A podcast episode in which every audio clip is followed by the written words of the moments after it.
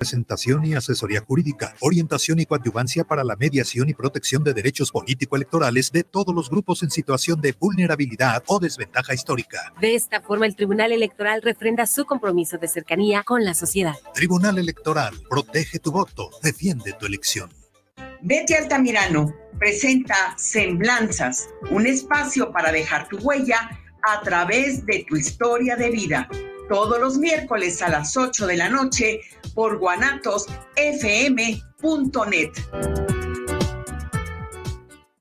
guanatosfm.net los comentarios vertidos en este medio de comunicación son de exclusiva responsabilidad de quienes las emiten y no representan necesariamente el pensamiento ni la línea de guanatosfm.net.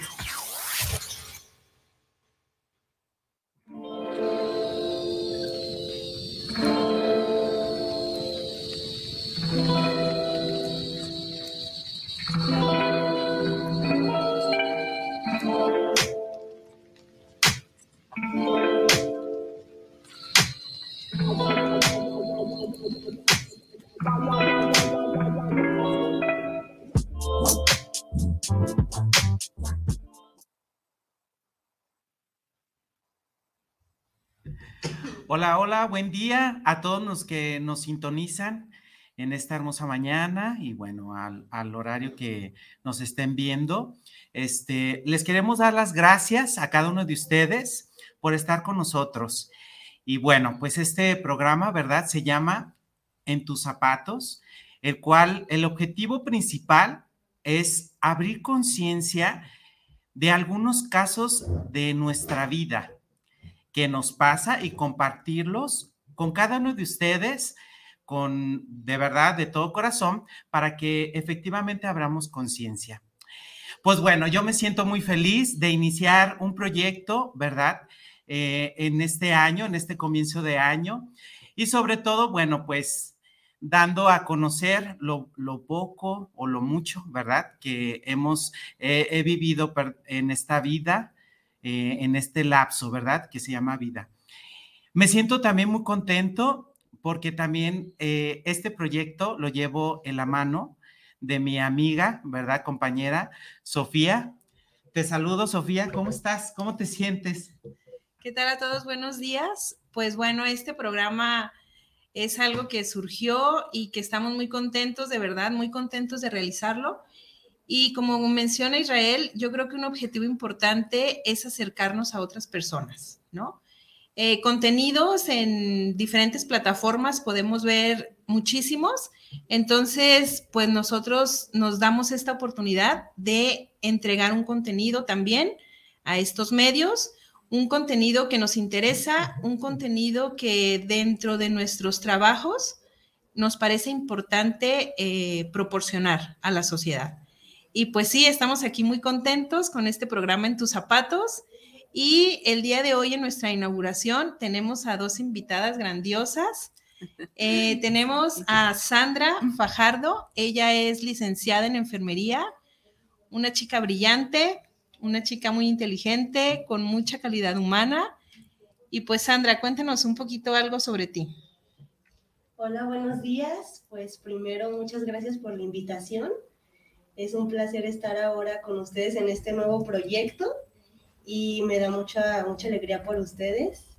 Eh, quiero saludar a todas esas personas importantes y seres queridos que me apoyaron para estar hoy aquí, a mi mamá, a, mis hermanos, a mis amigos y a mi novio. Muchas gracias por todo.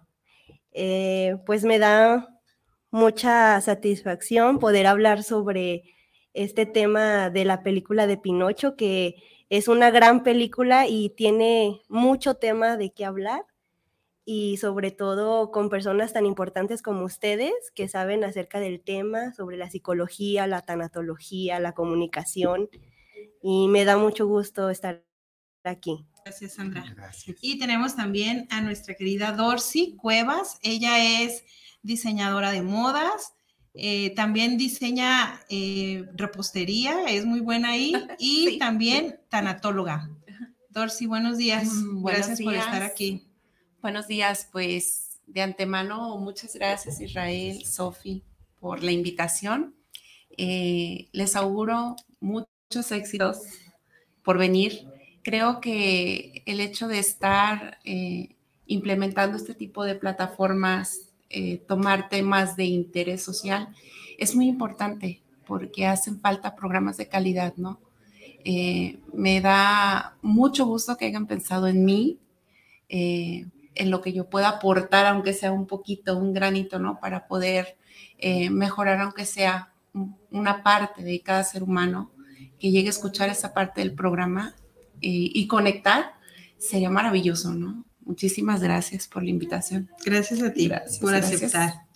Y pues bueno, el día de hoy tenemos eh, un tema que retomamos de la película de Pinocho, la nueva película que está ahorita en una plataforma de películas y que nos pareció muy interesante por los contenidos sociales, eh, contenidos psicológicos, emocionales que esta película nos presenta y que definitivamente son contenidos que vemos todos los días en nuestras familias, en nuestros vecinos, en nuestros amigos, con nuestros pacientes en el trabajo y en todos los lugares, ¿no?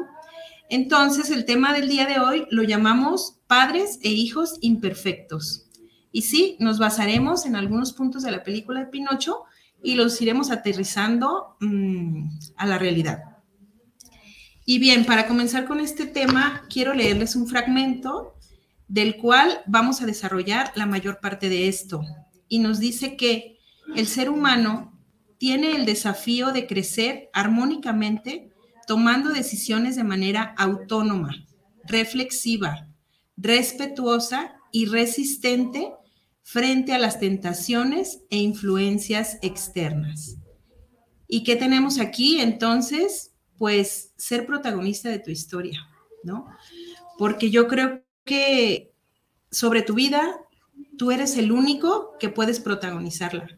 No puedes esperar que otra persona viva tu vida, que otra persona tome tus decisiones o que otra persona se haga la víctima por ti, ¿no? Que es algo que hacemos todos. Con esto empezamos el tema y lo vamos a dividir en dos partes. Elaboramos la parte desde los padres y elaboramos la parte desde los hijos. Y entonces tenemos desde la parte de los padres. Y retomamos esta frase de la película donde el hada le dice a Yepeto, te mandé a Pinocho para ser feliz. Y aquí tenemos una bomba fuerte, ¿no? Porque Muchas veces o en la película vimos que Yepeto o el hada cree que la felicidad de Yepeto es en base a su hijo de madera, Pinocho. Y que en la vida cotidiana sucede esto, ¿no? ¿Cuántos padres tienen hijos o tenemos hijos y basamos nuestra felicidad en ellos? ¿Quién quiere retomar este punto, chicas? o chico? Bueno, pues agregar ahí que la felicidad está dentro de uno mismo y que no se debe basar ni en ningún objeto ni en ninguna persona, porque al no tener por cualquier motivo, ya sea por muerte, por algún cambio X cosa a esa persona o a esa cosa, entonces ya no serías feliz. No, no debe de ser, tienes que continuar con tu vida y ser feliz por el simple hecho de que tienes vida, de que te quedan otros seres, otras personas con quien convives en la vida cotidiana. Y que va muy enfocado también como a tu plan de vida, ¿no? Porque yo veo que muchas personas eh, dicen, ay, no es que cuando se casen mis hijos, ¿qué voy a hacer? hablando aquí de, padres e hijos, ¿no? Ay, es que si se casan los hijos, ¿qué voy a hacer? Ay, no, es que si mi hijo no me acompaña a este lado, ¿qué hago? Ay, no, es que si cuando se casen los hijos, primero tuvieron madre que, que esposo o esposa, y aquí tienen que seguir conmigo, ¿no? Porque los hijos son mi felicidad. Fíjate que a mí me pasó, bueno, algo que tú, que tú mencionas. Bueno, yo me casé a los 30 años, ¿no? Ese día de mi boda, yo, yo fui a la tienda, ¿verdad? Y, y una, bueno, una conocida, ¿verdad? Es, ella, ella me decía, ¿cómo te sientes? Y yo así como que, pues bien, me siento feliz por tomar esta decisión. Y en eso llega mi mamá, ¿no? Entonces llega mi mamá Y le dice, señora, ya se casa su hijo, ¿no? Y mi mamá dice, lo tuve 30 años para que de un momento a otro se me vaya. Entonces fue así como de, ay, o sea, no sabía si en ese momento fue así como de, eh, ¿qué, ¿qué, le digo, no? Pero sin embargo, pues e, efectivamente me puse en sus zapatos, ¿no? Decir, bueno, pues efectivamente ella es mi madre y bueno, ella entenderá en su momento el propósito de la decisión que yo tomé, ¿no? Y bueno, hablando del punto, me voy a retroceder un poquitito. Eh, todo el mundo viene a ser feliz. En esta vida estamos llamados a ser felices. Entonces, eh, como tal, en la vida tenemos que experimentar ciertas situaciones, a lo mejor a veces ciertos retos de la vida como padre, como hijo, ¿verdad? Y lo tienes que experimentar dando un conocimiento positivo. Eso es lo importante, esa es la parte que la felicidad, al fin y al cabo, la que te debe de abrazar es la felicidad. El, el, el resultado como tal eh, de todas tus experiencias es ser feliz con todo lo que tienes, ¿no? Entonces, por eso esta parte que tú mencionabas, ¿verdad? Este, te presto a Pinocho para ser feliz, ¿verdad? A veces los apegos son muchos, nos apegamos a muchas cosas, pero vamos viendo el sentido y el propósito de cada momento y de cada situación. Así es. Y por ejemplo, en esta parte del proyecto de vida, ¿no? Que finalmente tener un proyecto de vida es algo que te lleva a ser feliz. Porque si no tienes un proyecto, entonces, ¿qué sucede? Yo siempre en la escuela, en una clase que doy, les digo a mis alumnos que hay un fragmento de la película de Alicia en el País de las Maravillas, donde Alicia le pregunta al gato, ¿a dónde debo ir? Entonces el gato le pregunta, no, Alice le dice, ¿qué camino debo tomar? Y el gato le dice, ¿a dónde vas? Y ella contesta, no sé. Entonces el gato le dice, entonces el camino que tomes es bueno. Proyecto de vida, ¿no? Porque si no sabes tú a dónde vas, lo que se te presenta en el camino, pues lo vas a decidir. Y aquí entra esta parte también del manejo emocional, que a veces tú sabes a dónde vas, pero a veces ese camino no es tan fácil, a veces ese camino tiene espinas, a veces te tienes que levantar a las 5 de la mañana para llegar a la escuela a las 7 y tienes mucho sueño porque te dormiste a las 3 de la mañana haciendo tarea, pero ahí entra tu manejo emocional. Y decir, bueno, lo quiero, me regulo, eh, decir, sí, estoy súper cansado o sí, estoy súper enojado, pero aún así puedo continuar, que fue algo que en la película observamos que no sucedió con Gepetto, porque cuando él pierde a su hijo, Carlo, en, cuando cae la bomba en el templo, recordamos que él tuvo muchísimo tiempo donde no pudo controlar sus emociones y su decisión fue el alcohol, ¿no? Y entonces su proyecto de vida tal vez se desvió porque él estaba enfocado a su hijo, a su carpintería y era feliz. Pero cuando se va el hijo, pierde sentido o pierde proyecto de vida, pierde control emocional y entonces se dirige a pues al alcohol, ¿no? O a la adicción. Y cómo esta adicción le lleva a otras situaciones. Situaciones tan difíciles como crear un muñeco de madera que va a ser su hijo cuando ni siquiera estaba preparado para recibirlo. Ni siquiera estaba preparado para darle amor. Pero como él quería a fuerza tener a su hijo otra vez, perdió proyecto, perdió camino y lo que se le presentó lo tomó. Esto sucede en la vida cotidiana. Podemos ver a personas que pierden sentido o que no tienen proyecto de vida y que toman decisiones a la ligera en el aspecto de tener hijos. Ahora, Sofía, eh, lo que retomas ahorita es muy interesante, ¿no? El hecho de no tener un proyecto y no realizarlo, nosotros como padres, nos lleva a, directamente a la frustración, ¿no? Y a depositar toda la disque felicidad en mis hijos. Entonces, cuando mis hijos no cumplen mis requerimientos como padre, pues absolutamente me siento yo fracasado, ¿no? ¿Por qué? Porque no me están dando la felicidad que yo espero recibir de ellos. Entonces es como un poquito eh, capcioso, ¿no? ¿Qué es la felicidad? O sea, creo que cada uno de nosotros tenemos eh, el conocimiento de que la felicidad es distinta para cada uno de nosotros. Lo que te hace feliz a ti no me hace feliz a mí, lo que me hace feliz a mí no lo hace feliz a mis hijos. Entonces, la felicidad es relativa y nosotros le damos la decisión en torno a qué queremos ser felices, ¿no? Entonces, a la falta de un hijo como Gepetto, cuando muere su hijo, o sea, cuando no hay absolutamente nada alrededor, porque no me he encargado de construir nada alrededor que no sean mis hijos, pues lógico que viene una muerte emocional, espiritual, en todos los sentidos. ¿Cómo te levantas de eso? Cuando no tienes ese proyecto, ¿no? Y me llama mucho la atención en cuanto a eso, cuando sufres un duelo, eh, el refugio, o sea, como a dónde te vas a refugiar o ahora qué sentido le vas a dar a tu vida. Y en mi experiencia personal, eh, yo sufrí lamentablemente la pérdida de varias personas cercanas, pero una de ellas mi padre, y yo estaba más joven y entonces tenía la decisión de haberme refugiado, por ejemplo, en el alcohol, en las drogas, o, en perderme, ¿no? En, sufrir una depresión tan severa que no pudiera pararme de la cama. Más sin embargo, en, en mi experiencia fue, voy a refugiarme o me gusta mucho estudiar.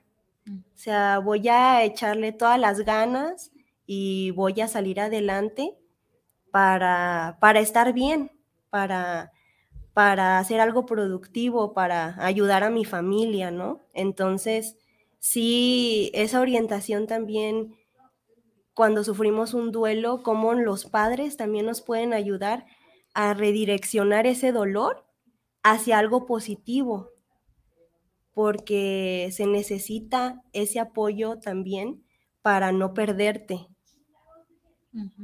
yo, yo quisiera lanzar una pregunta, ¿verdad? Aquí y a todos los que nos están escuchando, lanzar la pregunta. ¿Es momento, así como papá, como hijo, ¿verdad? De hacer un plan de vida. ¿Es el momento adecuado para hacer un plan de vida? Hay padres que ni siquiera tienen el conocimiento que es un plan de vida o es un proyecto de vida. Entonces, lanzo esta pregunta, ¿verdad? A todos ustedes y aquí también si, si lo quisieran este, desarrollar, ¿verdad? ¿Es momento para entonces hacer un plan de vida? Creo yo que, que siempre es momento, ¿no? Eh, la sociedad está muy encasillada, la mayoría de la sociedad está muy encasillada en que a cierta edad tienes que cumplir ciertos objetivos, si no, ya, no puedes conseguirlos, ¿no? Llegó, pasaste tu tiempo, ya no es tu momento.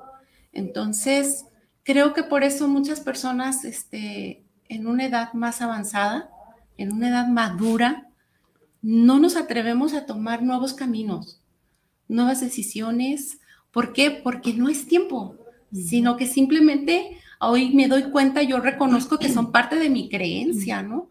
Lo que yo creía en algún momento, el decir, no es momento, pero ¿quién te dice que no es momento?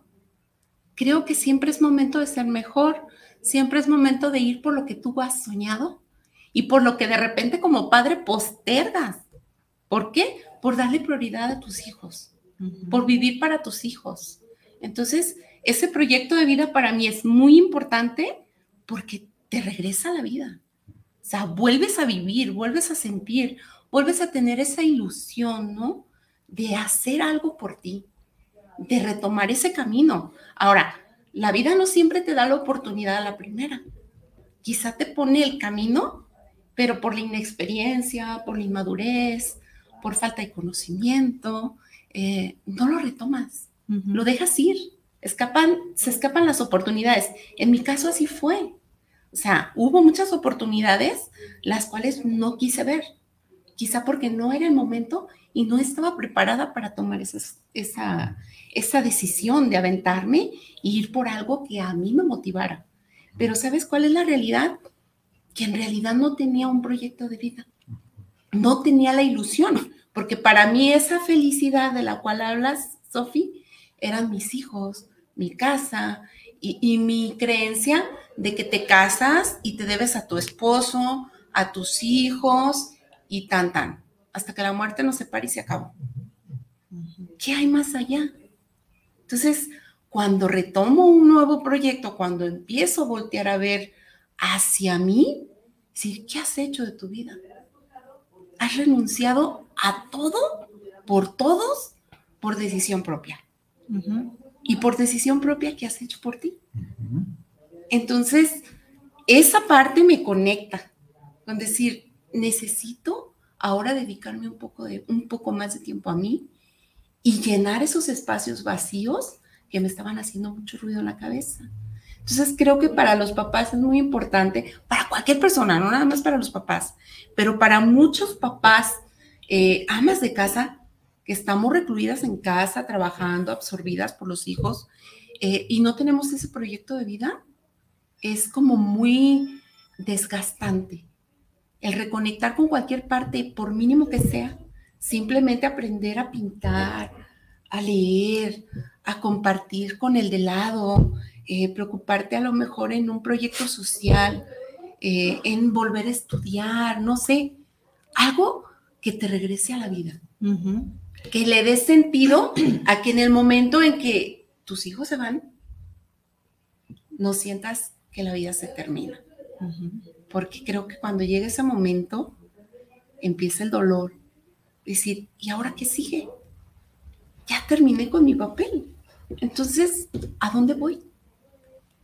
Entonces, para mí es muy importante lo que dices, Israel, retomar ese proyecto de vida y para mí creo que nunca es tarde.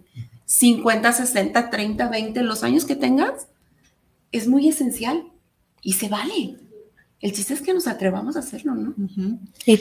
Tomando el punto de Dorsey, me gustaría agregar eso, ¿no? Que qué importante es el amor propio, el no olvidarte de ti nunca, porque para poder algo, dar algo, hay que estar bien primero nosotros mismos, porque ¿qué vas a dar si no tienes nada que dar?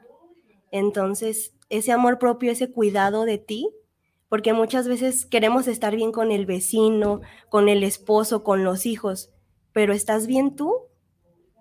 ¿Qué es lo que tú estás generando? O sea, si no estás bien tú, también no puedes tener o pensar en un proyecto de vida, porque no te estás cuidando primero.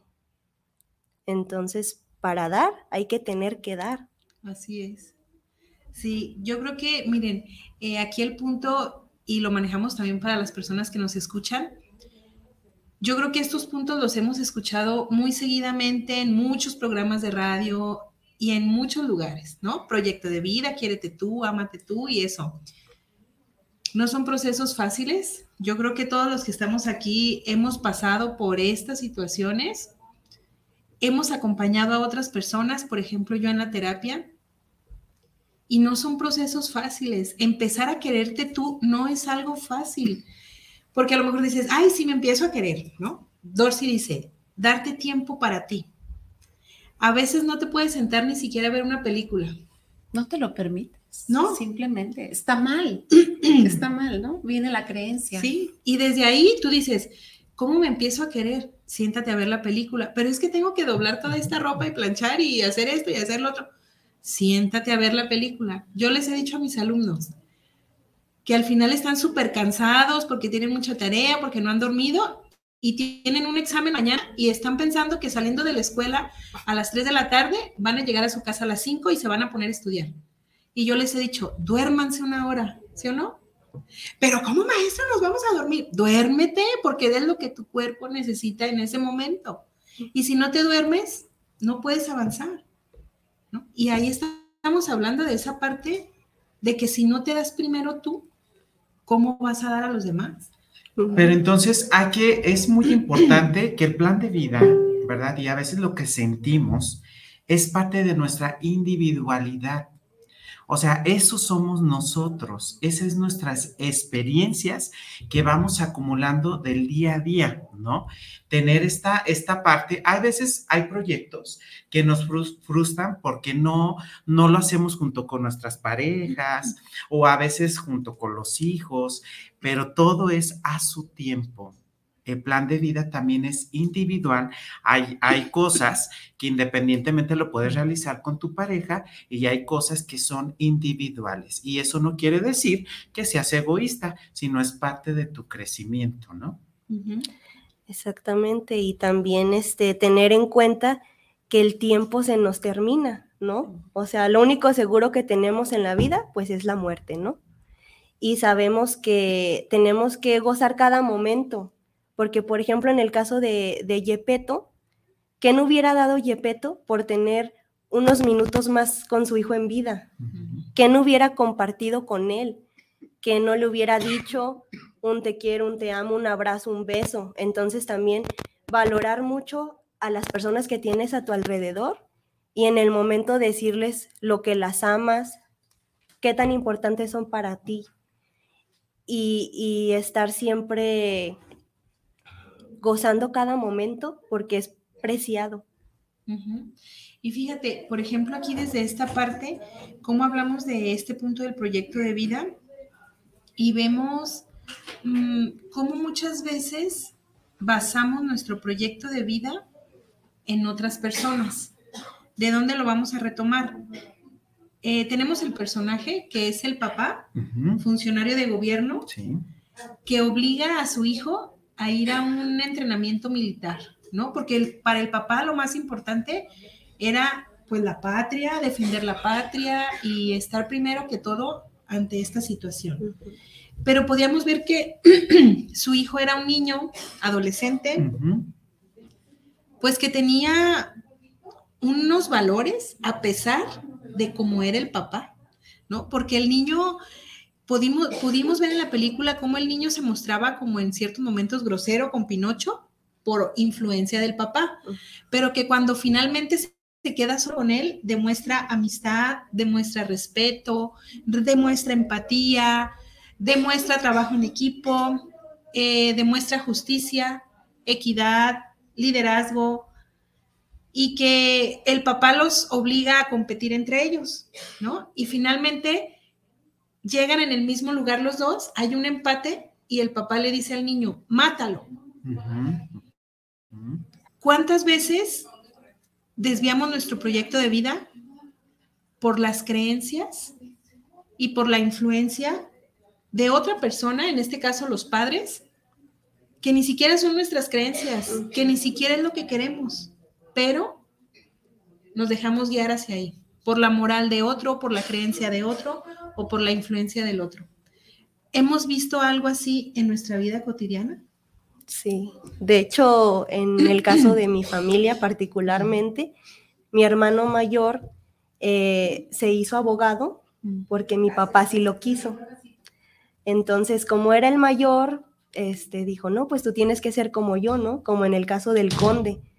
Eh, más sin embargo, no era lo que él quería, pero como en esa etapa no tenía bien definido qué quería. Ya después en el transcurso de la vida se dio cuenta de qué le hubiera gustado, pues así lo hizo. Pero también le agradezco porque gracias a eso él me dijo, no, en vida mm, me dijo que no hiciera lo mismo que él, que decidiera bien lo que yo quería y que no me dejara influenciar por lo que mis papás quisieran, porque al, al al cabo del tiempo, pues no, me iba a dar cuenta de que lo que ellos querían no me iba a hacer feliz, porque no era mi, mi decisión. Así es. Fíjate, ayer estábamos platicando y entonces estábamos comiendo. Y dice mi hija Frida, ¿cuál es la mejor carrera para estudiar? ¿Cuál es la mejor pagada? ¿No? Entonces le dice mi esposo, cualquiera. No, no, pero ¿cuál vas a ganar más dinero? le dice mi esposo, cualquiera puede ganar mucho dinero. Aquí lo interesante es lo que a ti te guste hacer.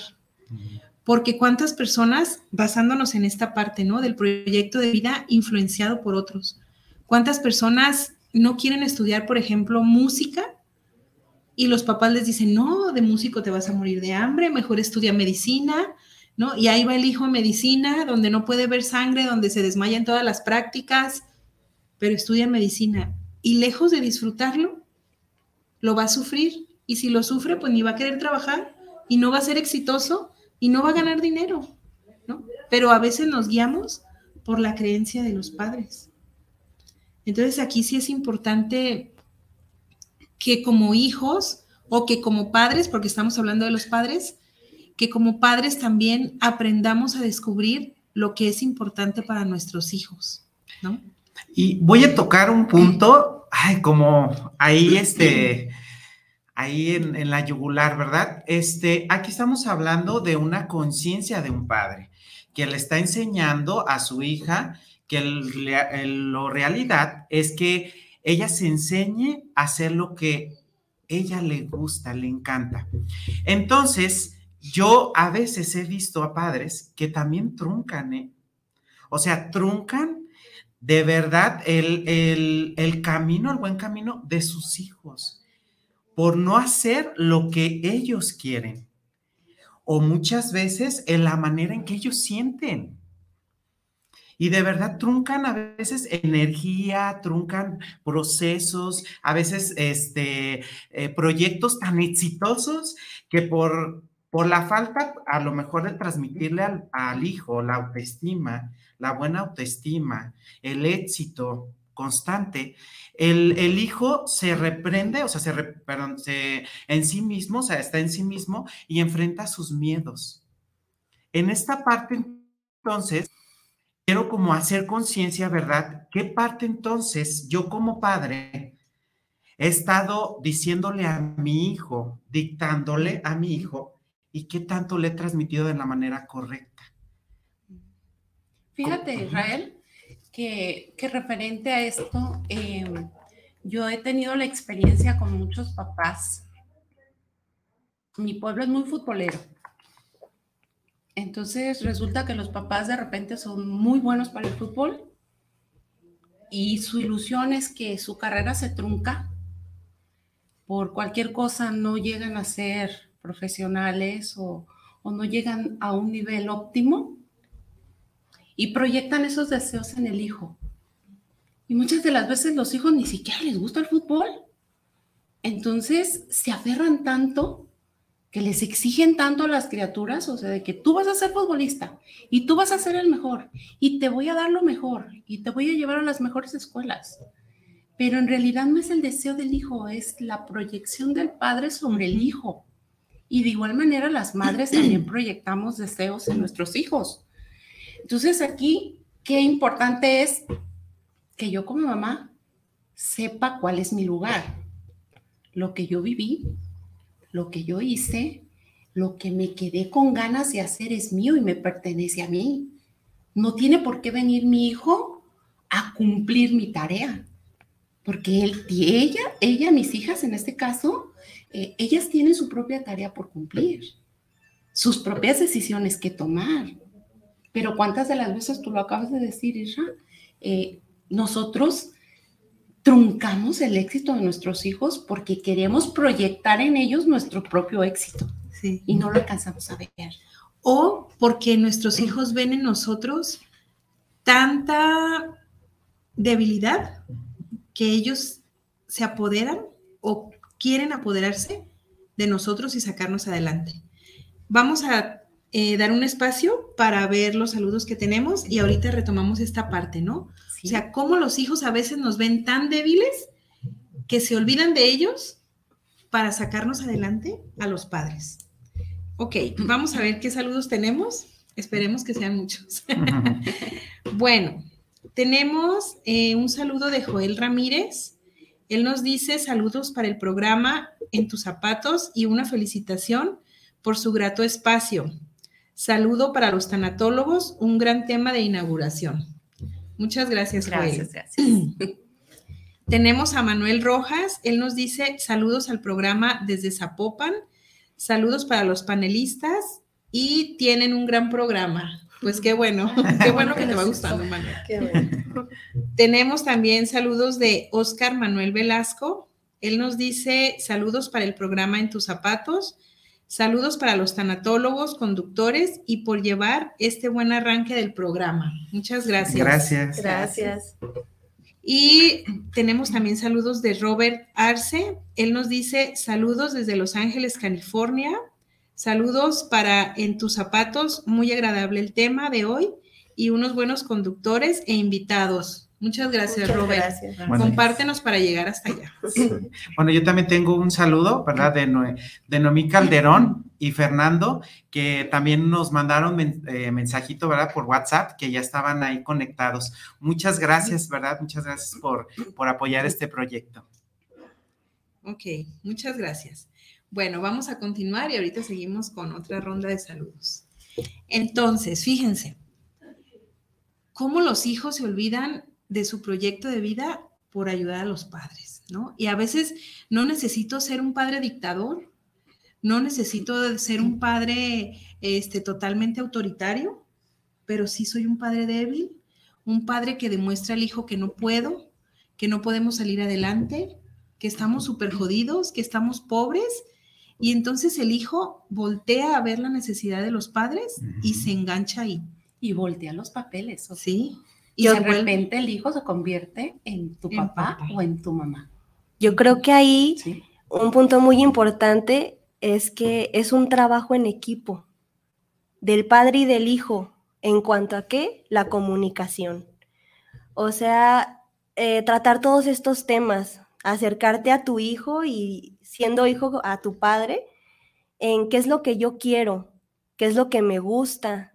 Oye, hijo, ¿has pensado en qué es lo que te hace feliz? O yo te he visto estas actitudes, estas habilidades que podrían hacerte tal persona o, dedicarte a tal cosa, ¿no? Y muchas veces no hay esta comunicación en todos estos aspectos tan importante para entonces llegar a un punto medio, ¿no? A lo mejor. Y entonces completar todo y que no haya ningún problema o que no haya esta frustración de, que, de querer que tu hijo sea lo que tú quieres, cuando puede ser algo mejor de lo que tú piensas, siendo lo que él quiere. Así es. Sí, fíjense que yo tuve un caso de un adolescente en terapia y yo le preguntaba a él de 17 años, ¿cómo te visualizas en 10 años? Y me dice, viviendo en esta zona donde vive ahora, ¿no? Viviendo en esta zona. Entonces yo dije, ¿cómo? ¿Cómo en esa zona, no? Un chico de 17 años no pensará irse a España, a Nueva York o a otro lugar, ¿no? Viviendo en esta zona cerca de mis padres. Y yo le dije, ¿Por qué? Ah, no, le dije, ¿qué más visualizas de ti en 10 años? Pues viviendo aquí cerca de mis padres y trabajando para ayudarles. Para no dejarlos. Para no dejarlos. Eso me dijo un chico de 17 años en terapia. Y me pareció muy brutal su respuesta. Porque él está pensando en 10 años que sus padres no van a ser suficientes. Y que si él no los ayuda a salir adelante, pues sus padres no van a salir. Y ahí no hablamos de padres rudos, ¿verdad? ni de padres que están haciéndole al hijo, entre comillas, que haga lo que ellos quieren, pero con su debilidad sí se lo están demostrando. Entonces, como muchas veces desde nosotros como padres vamos introduciendo en los hijos esas creencias de debilidad o esas creencias de tienes que ser futbolista porque a mí me gustaba el fútbol y tú tienes que serlo. O de no eres suficiente. Ajá. Sí, que nunca es suficiente. Y no sé si en esa parte que menciona Sofi, este, conozcan a personas cercanas, eh, que se da mucho el caso, de que toda su vida viven con sus padres, muchas veces no se casan o no tienen algún novio o alguna cosa por no dejar a sus padres. Pero ¿qué pasa? Los padres, desgraciadamente, como todo mundo, tienen un tiempo de vida y llegan a envejecer e inclusive a morir.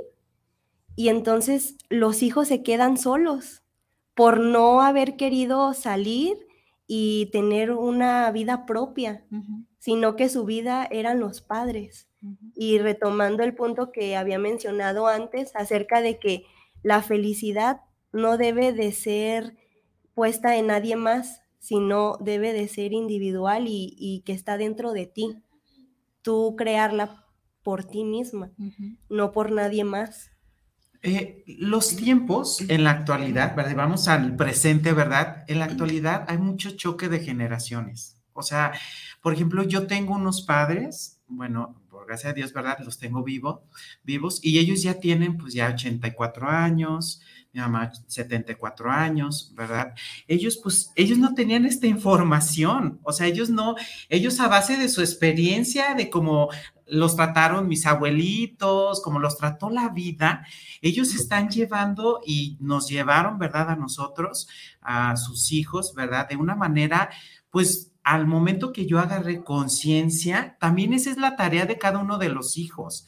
O sea, tomar conciencia de cómo es mi madre y cómo es mi padre. O sea, la realidad es esta.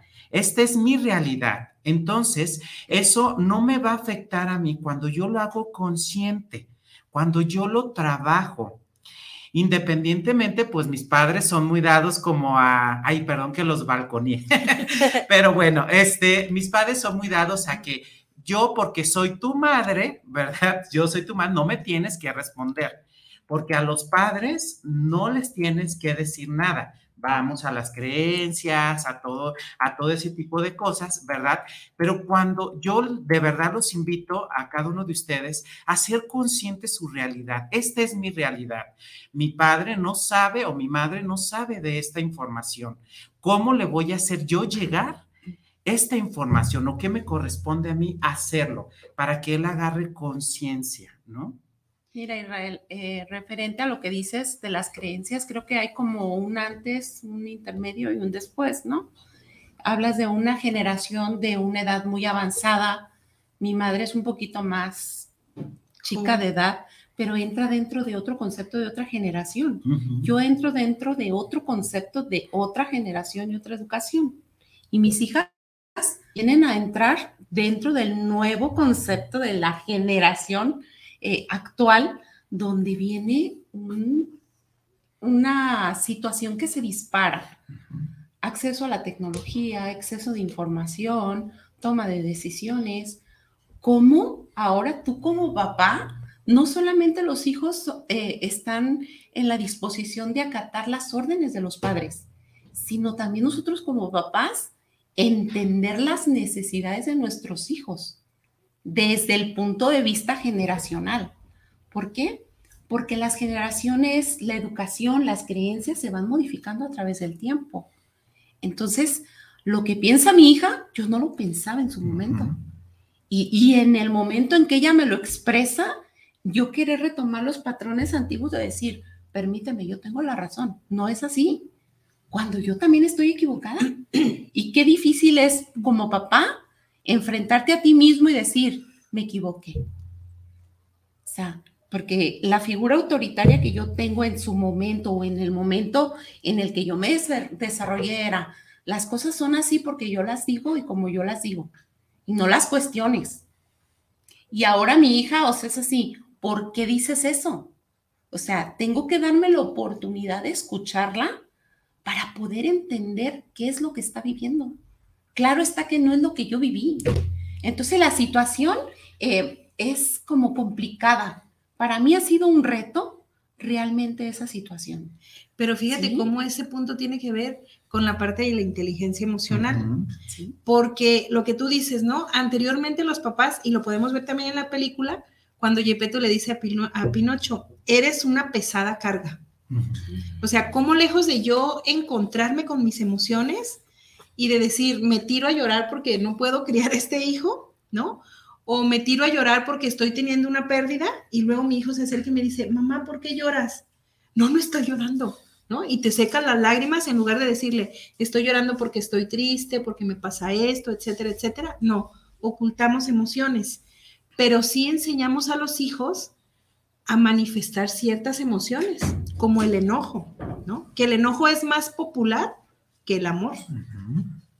podemos ver a más padres enojados, golpeando física y emocionalmente a los hijos que abrazando y amando.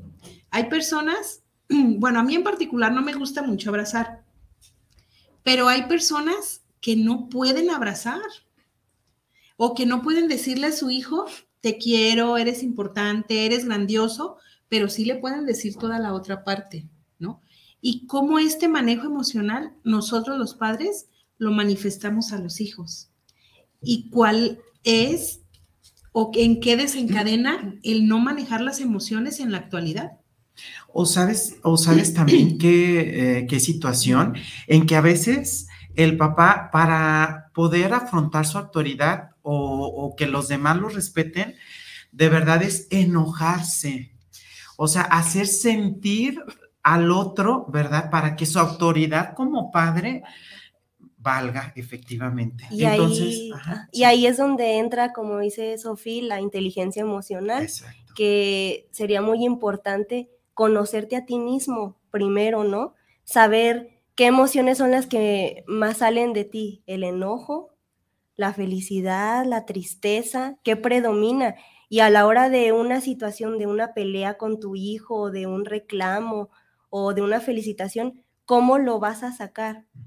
de qué forma. Si tú te conoces y sabes que vas a reaccionar con enojo, pues entonces ahora un autocontrol, ¿no? De decir, yo me conozco que esta situación me enoja, mejor entonces aguardo un momento, respiro y pienso bien lo que voy a decirle, porque como lo amo, no quiero dañarlo. Entonces, pienso, me tranquilizo y luego actúo. Y qué complicado es hacer eso, porque estás tan inmerso en, la, en, en tu diario vivir que es complicado mantener esa tranquilidad, ¿no?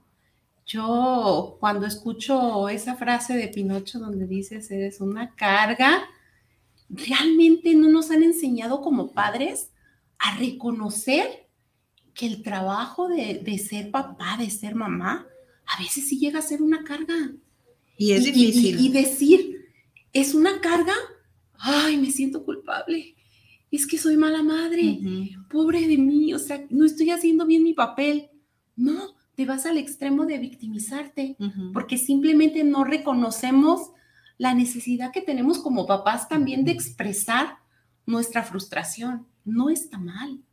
Y tu cansancio. Y hay ocasiones en que dices cosas porque estás cansada, porque estás molesta, porque estás hastiada, porque no tienes vida propia. Otra vez el proyecto personal. Pero también como hijo, cuando te dicen eso, o sea, tú piensas, pues sí, pero yo no te pedí venir al mundo. Exacto, bien. O sea, también yo no tengo la culpa. O sea, tú me trajiste a mí y pues no es que tú tengas toda la responsabilidad de la carga, pero pues sí es un trabajo en equipo, ¿no? Sí. Que... Y muchos padres por eso no se atreven a, reconocer esa frustración.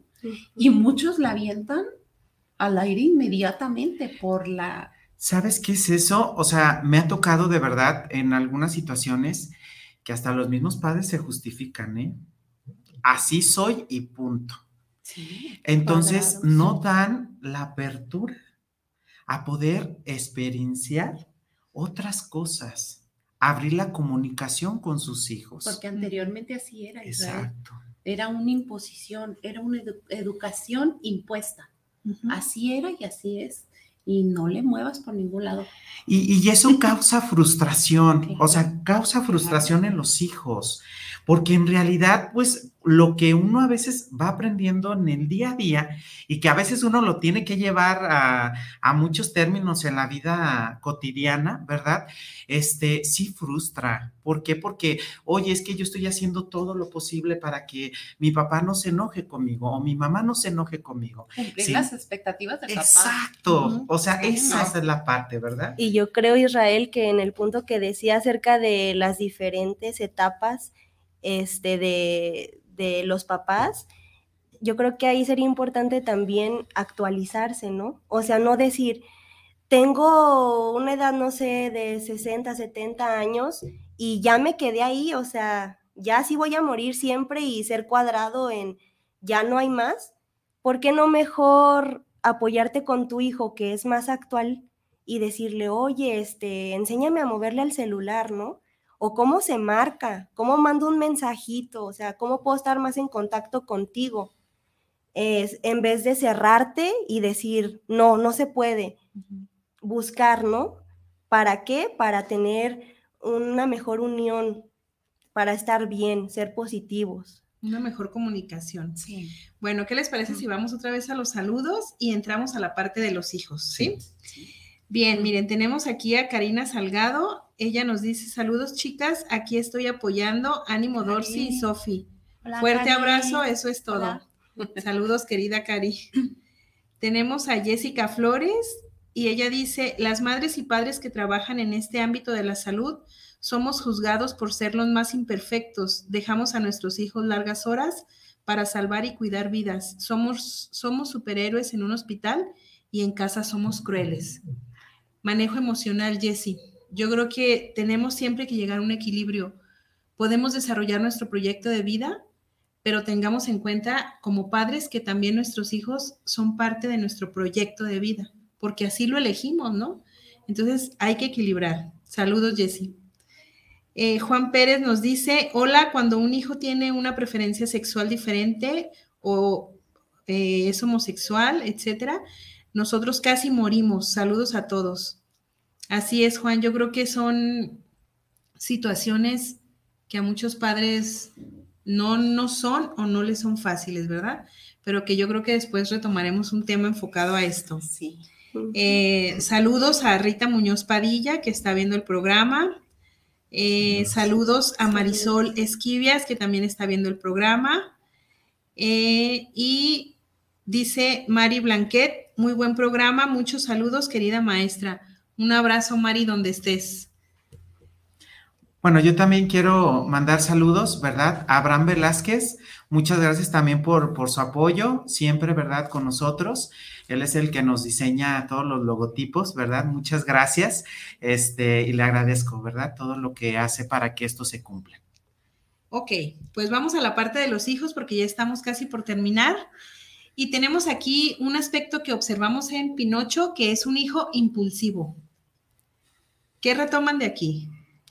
Bueno, Pinocho, eh, hijo impulsivo, pero que aquí a mí me gustaría mucho tomar esta parte de que Pinocho es un niño, ¿no? Y un niño obviamente es impulsivo, porque su zona cerebral que determina el orden, que determina las emociones, no está desarrollada. Y en Pinocho tenemos una situación súper importante que a mí me llamó muchísimo la atención. Pinocho es creado y llega a la vida a una edad de 8 o 9 años. Pero ¿qué pasó con todo lo que hubo atrás? Y desde la psicología ese es un aspecto importante, la socialización. ¿Qué sucede, por ejemplo, con los chicos que pasan todo el día jugando Xbox? que pasan todo el día viendo la computadora, viendo el celular, viendo la televisión, no socializan, no juegan con otros niños, no, no aprenden reglas, no aprenden a tomar tiempos.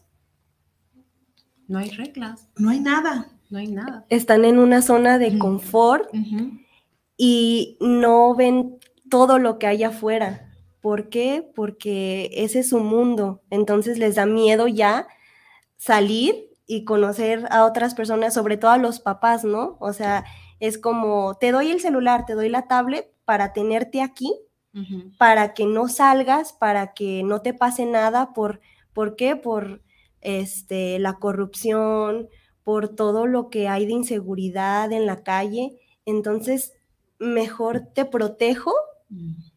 pero eso no te va a permitir que madures, no te va a permitir que conozcas otras cosas. Y en el caso de Pinocho, creo que sí fue, es muy impulsivo, pero más sin embargo esa impulsibilidad le ayudó porque si se hubiera sometido a lo que decía Yepeto, no hubiera salido al mundo.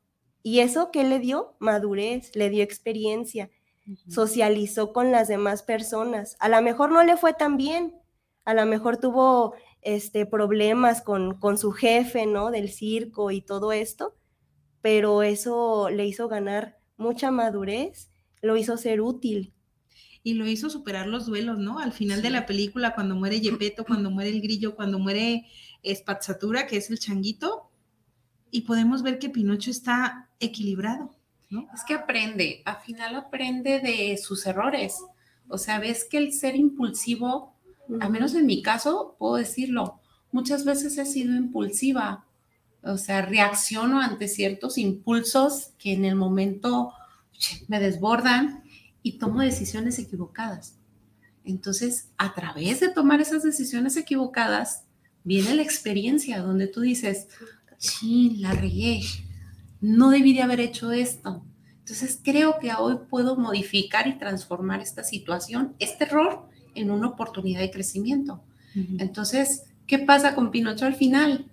O sea, realmente aprende que él tiene que seguir viviendo, que él tiene que seguir su vida, me encanta cuando agarra la piña y, la ve y dice, la vida se vuelve a reiniciar. Entonces, yo ahora como tanatóloga la veo, lo veo desde ese punto de vista, ¿no? Siempre hay un nuevo comienzo. A pesar de las equivocaciones, siempre hay una nueva oportunidad para ser mejor. Quien te encasille en el pasado, en lo que fuiste, creo que es la persona que no alcanza a ver el mundo de oportunidades que se presentan en la vida para que seas una persona distinta. Es lo que yo, yo saco del final de la película. El renacer, el volver a florecer a través de la muerte. ¿Y qué es la muerte? No solamente la muerte física, sino la muerte de creencias, la muerte de situaciones que me han llevado a mí a, fracasar, a no ser ese ser humano bueno del que toda la sociedad habla, porque la sociedad solamente quiere seres humanos perfectos. Y hablamos alrededor de todas las imperfecciones de nuestra sociedad, pero desgraciadamente no volteamos a vernos a nosotros mismos. Entonces, crecer siempre a través del sufrimiento y de las experiencias. Y cómo el sufrimiento finalmente te va a llevar a otro estado de ánimo que es la felicidad, que es con lo que estamos iniciando el tema, ¿no? Porque si nunca has sufrido, ¿cómo puedes experimentar también la felicidad? Fíjate que a mí me llama mucho la atención la escena donde Pinocho quiere conocer el mundo. O sea, lanza cuchillos y Gepetto está como esquivándolos, ¿verdad? Entonces, él dice, yo quiero, quiero conocer al mundo. Sin embargo, yo lanzo una nueva pregunta, ¿verdad? O sea, los límites en los hijos y tanto bueno, los padres a los hijos y los hijos a los padres. O sea, sí existen límites en la vida, sí hay que poner límites en la vida diaria. O sea, que, ¿qué pasa? Porque muchas veces las decisiones como hijos podemos dañar a nuestros padres. Inconscientemente podemos dañarlos. Entonces, ¿dónde existen los límites? ¿En dónde los puedo yo poner en este, en este momento de mi vida como padre, como hijo? ¿Dónde puedo poner los límites, pero sanos? Yo creo que es tu conciencia, ¿no?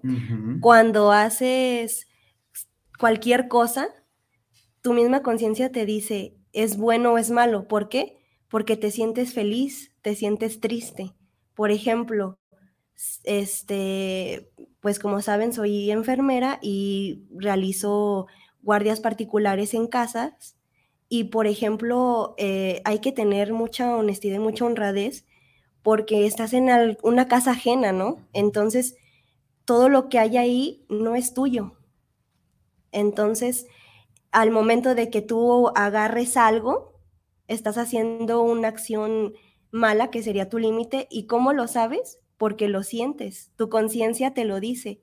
¿Sabes qué? Si agarras esto, no estás bien, ¿no? Y va a haber una repercusión, o sea, va a haber una consecuencia de eso, que a lo mejor no es en el momento, pero la vida te lo va enseñando. Y también cosa espiritual, porque si en quien creas, eh, Dios, este, la Virgen o en lo que tú creas, este, siempre va a estar presente y te lo va a hacer saber. Y en Pinocho es Sebastián. Sí. Sebastián J. Grillo, ¿verdad? Y que siempre está la conciencita ahí. No, eso, eso, no está bien. Rebotando. Yo creo que en este punto, y ya para ir cerrando el tema, eh, cuando tú hablas de límites, creo que aquí está implícita la parte del amor, ¿no? Que es algo que Sandra retomaba eh, en el programa, donde dice que somos un equipo. Padres e hijos debemos ser un equipo, poniendo límites desde el amor, regañadas desde el amor, ¿no? Y a mí me gustaría, no sé, eh, cerrar con esta frase o con esta definición del amor. Yo esta definición eh, la encontré una vez en un libro que yo creo que mucha gente conoce, que es la Biblia, y que para mí, a través de mi historia, ha sido la mejor definición del amor. Dice que el amor es paciente, servicial y sin envidia. No quiere aparentar ni se hace el importante. No actúa con bajeza ni busca su propio interés. El amor no se deja llevar por la ira, sino que olvida las ofensas y perdona Nunca se alegra de algo injusto y siempre le agrada la verdad. El amor disculpa todo, todo lo cree, todo lo espera, todo lo soporta. Yo creo que si trabajamos desde esta definición con nuestros hijos y con nuestros padres, podemos tener una sociedad más sana, ¿no? Desde el amor. Este, no sé, chicas, si ustedes quieran darnos sus teléfonos, Sandra, para que si en algún momento alguien necesita de tu trabajo, de tu servicio, desde el amor, desde tu responsabilidad, en dónde te pueden encontrar. Danos un teléfono. Sí, claro. Mi teléfono es 33 1310 0714. ¿Otra vez? 33 1310 0714. También me pueden encontrar en Facebook como Becky Fajardo. Y allí voy a estar a sus órdenes en cualquier cosa que necesiten, así sea una palabra o una conversación Ahí siempre vamos a estar. Una inyección, un trabajo de enfermería, cualquier cosa. ahí estamos. Dorsey, como mi, número, mi número es 33 17 46 51 73. Otra vez. 33 17 46 51 73. Estamos a la orden ahí ya con terapias, sesiones, ahí trabajando gracias a Dios, muy bendecida con trabajo.